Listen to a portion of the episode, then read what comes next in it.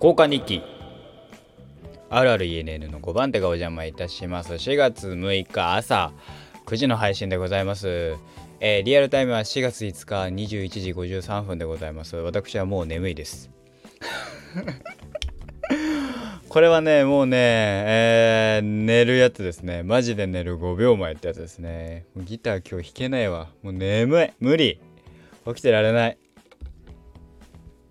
ということで明日のギター。まあもしかしたら朝早く起きれるかもしれないけどね。そしたら朝弾こうかな。そんなこと考えた私でございます。はい。本日はめずなんかたまにはね本の感想というよりえーまあ割と普段いろんねえー一日うん一冊じゃないけど数十ページは読むようにしてるので本は。した時に昔読んだのを思い出して出てきたので、えーこの話をしたいと思います、えー芸人交換日記イエローハーツの物語という、えー鈴木おさんが書かれた、えー森さん中の大久保さんの、えー旦那さんになるんですかね。の、えーが書かれた芸人というものを、えー売れない芸人というものを、えーえーのあ当て書きじゃないですけどまあそういう物語ですよね。えー物語の形式上、えー交換日記、えーですので、えー今日あったことを互いに言い合う。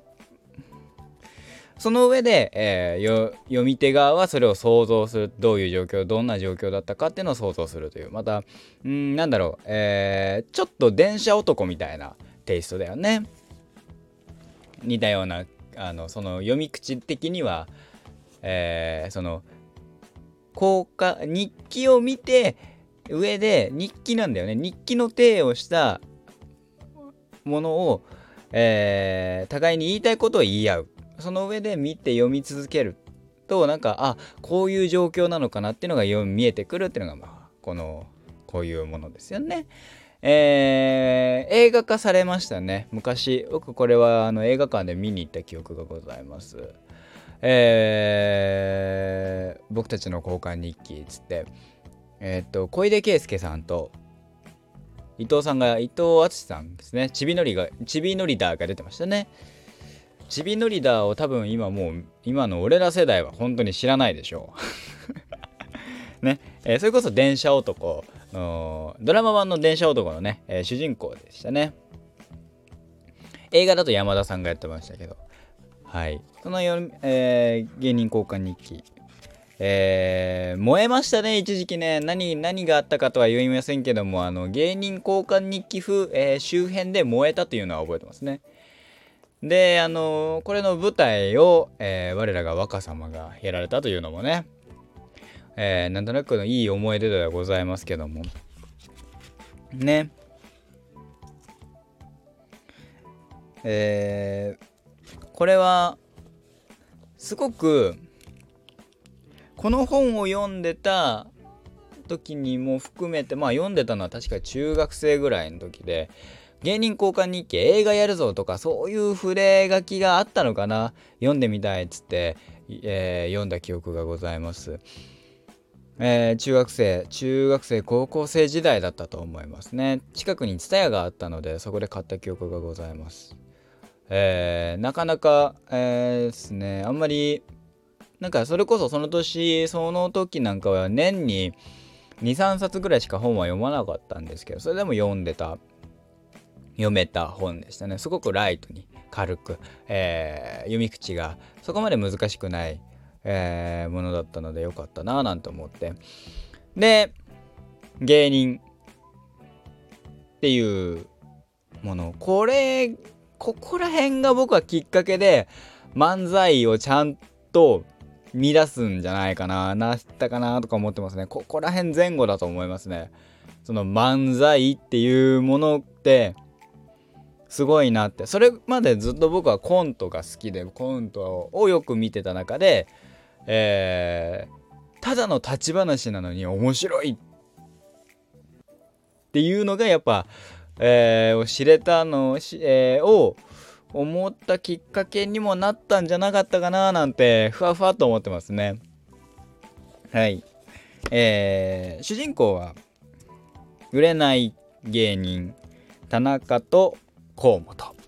えー、河本がいきなり田中のもとに、えーえー、10年の年だったかな？もうすぐ11年目。結成して11年目。もうさすがにやばいっていうことで何か買わな変えなきゃいけない。っていうことでえー、えー、っととつん？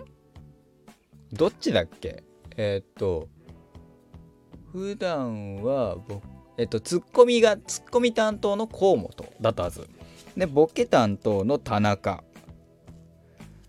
だったはず。うん。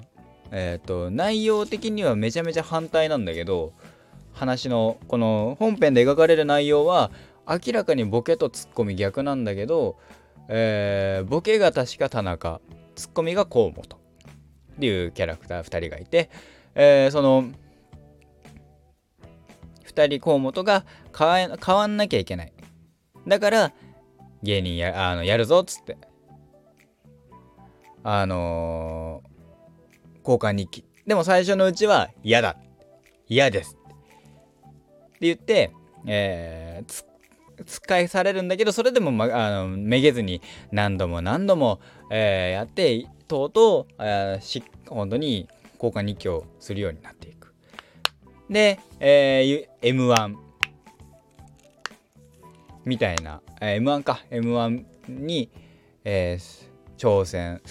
あれ ?11 年目だから M1 じゃないのか ?M1 には出れないのか？でも M1 に似たそういう、えーと、芸人の、えー、日本一決定戦みたいな。まあキングオブコントみたいな。M1 みたいな。それの1位になるために、えー、頑張るんですよね。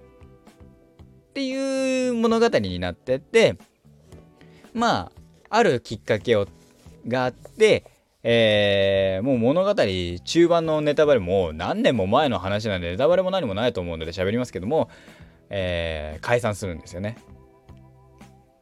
きっかけが一つのきっかけがあって解散する。そして今まであのそこまでえっ、とどちらかっていうと熱量は河本ツッコミの方にしかツッコミが、えー、引っ張っていっていたイエローハーツというものがそのイエローハーツっていうコンビ名なんですけど河本が、えー、芸人を辞める。対して田中は芸人であり続けなんだったらその後トップに上り詰める。対して河本は芸人を辞めて居酒屋のえー、店長になるとかそんなんなんですよね。そんな話になるんですけど。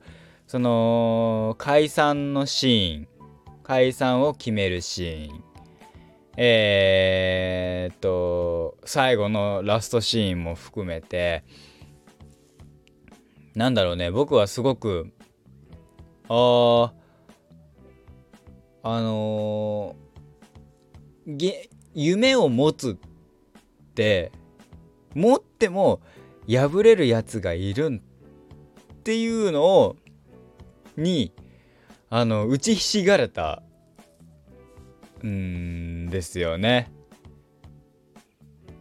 でそれは芸人を辞めるきっかけになった事件もあってそれはそれも含めていろいろあの折り合いをつけなきゃいけない。それは大人の事情が、ちょっとした大人の事情が入ってたりもするんだけど、でも、最終決定は、えー、本人がもう解散する。えー、なんだっけ？芸人は辞める。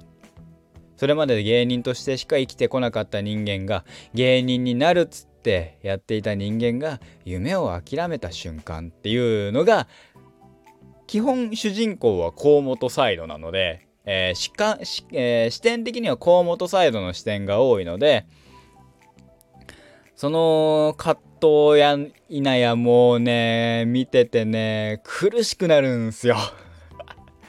ね。でそれこそ河本は芸人を辞め居酒屋の店長になった。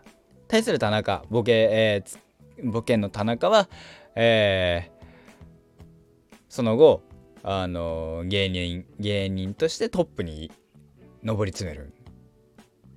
そこはそこでの葛藤苦悩があって葛藤があってみたいなのを聞いてのも読めてああなるほど。これはすごい生々しくてすごく現実味を帯びていて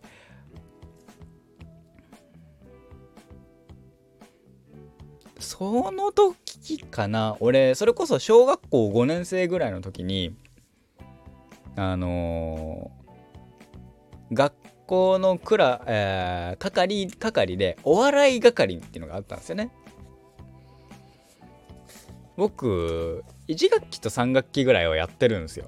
2回ぐらいやったんですよ。それはシンプルに月に1本コントをあの給食の時間にやるっていう話だったんですけど。うん。その時にめちゃめちゃ楽しかったんですよ。ネタ考えるのもそうだしネタをえ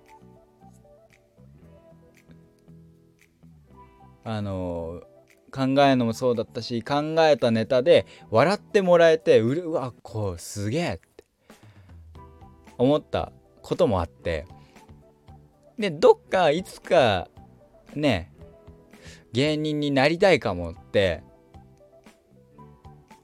小学校の時に思ったんでしょうね。で中学になってそんな多感な時期にそんなん読んでうわあ俺無理無理無理無理って俺がこういう絵になるのが見えちゃってこんな感じの未来が見えちゃって対して僕は河本みたいに熱量もないしじゃあ近くに河本みたいに引っ張ってくれるやつもいないし。ってなったらああ俺には芸人は無理だなって。つってなんかいろいろだからなんだろうね。そこら辺からだろうね。妙に冷めてて妙にかっこつけしいだからうーん夢っていうのに対してどっか、えー、適当に適当じゃないですけどうーん言い方悪いけど真剣味が見えないっていう風に言われるのはそういうことなんだろうなって。その熱量が僕よりすごい人が必ずいるって思うからその人には負ける。だからやる前から諦めてるとかね。結構ありますからね。そう。でもまあこの、えー、芸人交換日記読んでて一つの話でえー、まあ出てきた話、えー、河本が学校の先生に言われたっていうその先生の話でえー、なんだっけやるとやろうと思うの間にはすごく大きな川が流れてる。っていう表現を確か言ってたんですよね。やるっていうのとやろうと思うの間には。確かにそうだなって思ったんですよね。要は何だろう。動き出せってその思ったら動けばいい。やりたいならやればいい。そこにいや明日やろうと思うとか後でやろうと思う。ってするからやらなくなる。ってことだなって。いうのをすごく身につまされたっていうんですかね。うわこれは確かにそうかも。確かにそうかもって思って早何年割と俺あの明日やると思うよみたいなことよく言ってっからそりゃやらねえよなっていう。ね。えそりゃやらねえよっていう。基本的にね。うん。だってね。だってねとか言ってっからダメなんだろうけどさ。いや寝る時間もあって。でね。えー、じゃあ風呂に入る、まあ、それこそコスプレに関してはさあのー、さね風呂の時間がさ読めないんですよ俺が。いやさね家族ね中で俺がラストなんですよ。だからさっさと入ってくれって言うんだけどうーんとか言ってなかなか入んねえからそうか今日も無理だななんて思って生きてますけどね。俺俺一人暮らしとかしだしたらどうなっちゃうんだろうね。どうなっちゃうんだっていう。ダメーってなりそうだけど。うん。ね。そう。まあこのだから芸人交換日記読んでてこの夢を追うっていうのは夢をやに破れるっていう覚悟も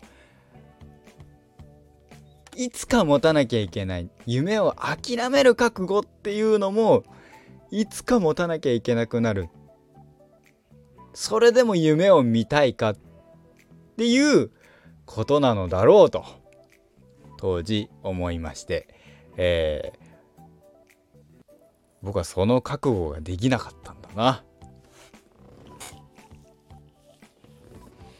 うん。それこそやってみたいことはたくさんあって、えー、最近はもうもうめっきり思わなくなったけどあの昔はねそれこそえー、あのカメラマンになりたいって思った時期があってそのテレビで出るテレビに出る側はをテレビに出てる人たちはキラキラしているがキラキラしているのを作ってるのは演出だったりカメラカメラが撮ってるからだよなって。カメラが撮ってるからその模様を映してるから結果テレビがキラキラしてるように見えるんだよななんて。思って小学校の頃かな。卒業文集の将来の夢俺カメラマンだからね。確か。違ったかな？確か俺カメラマンって書いた気がするんだよな。でもなんでか知んないけどねあのー、卒業文集のあの何十年後の俺っていうのはねあのゲームクリエイターになってっからね。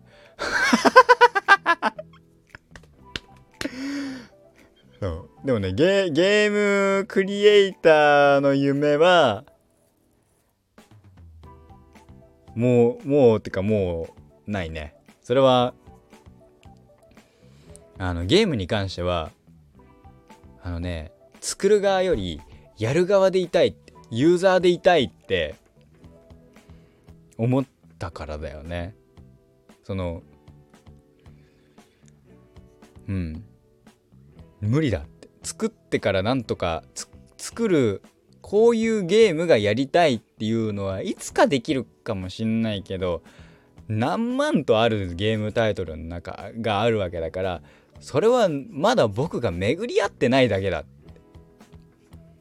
巡り合ったらあるかもしれない。って思ったからね。巡り合うかもしれないし探せばいいわけだからと思って。ね。ゲームクリエイターはなかったね。あれ俺あの小学校の頃の卒業文集はマジで読み返したくねえんだよな。あの絶対 NG あのー、いろんな意味で死にたくなるから本当に嫌だ。あの、たまになんか思い返すのなんで俺はあれを書いたんだろうっていうね。はい。ね。えー、芸人交換日記。割と好きな作品でしたねあの炎上とかしました周辺で炎上してましたけどうん僕は僕はこの物語すごいなって。まあ芸人さんの芸人さん視点から見るととかね。本職の方々から見るとっていうのはあるんでしょうけどね。あの、本当に一般人のパンピーから見た人、ね、視点からしたら、あの、で、それ当時中学生とかの頃からの僕からしたら、めちゃめちゃ読みやすくてめちゃめちゃ面白かった。で、なんだったら、えー、っと、最後の最後のセリフ、えー、最後はあの、2人の漫才の台本みたいな形式になってるんですけどそれではなくその1個前ですね、えー、いわゆる本編ラストシーンっていうところはあの映画そして、えー、本両方とも僕は読んで涙が出ましたね。はい。以上私の、えー、芸人交換日記表でした。表っていうかの、えー、思い出話でした。はい、えー、4月6日本日も頑張っていきましょうということでまた本日の夜お会いいたしましょう。今日も一日頑張りましょう。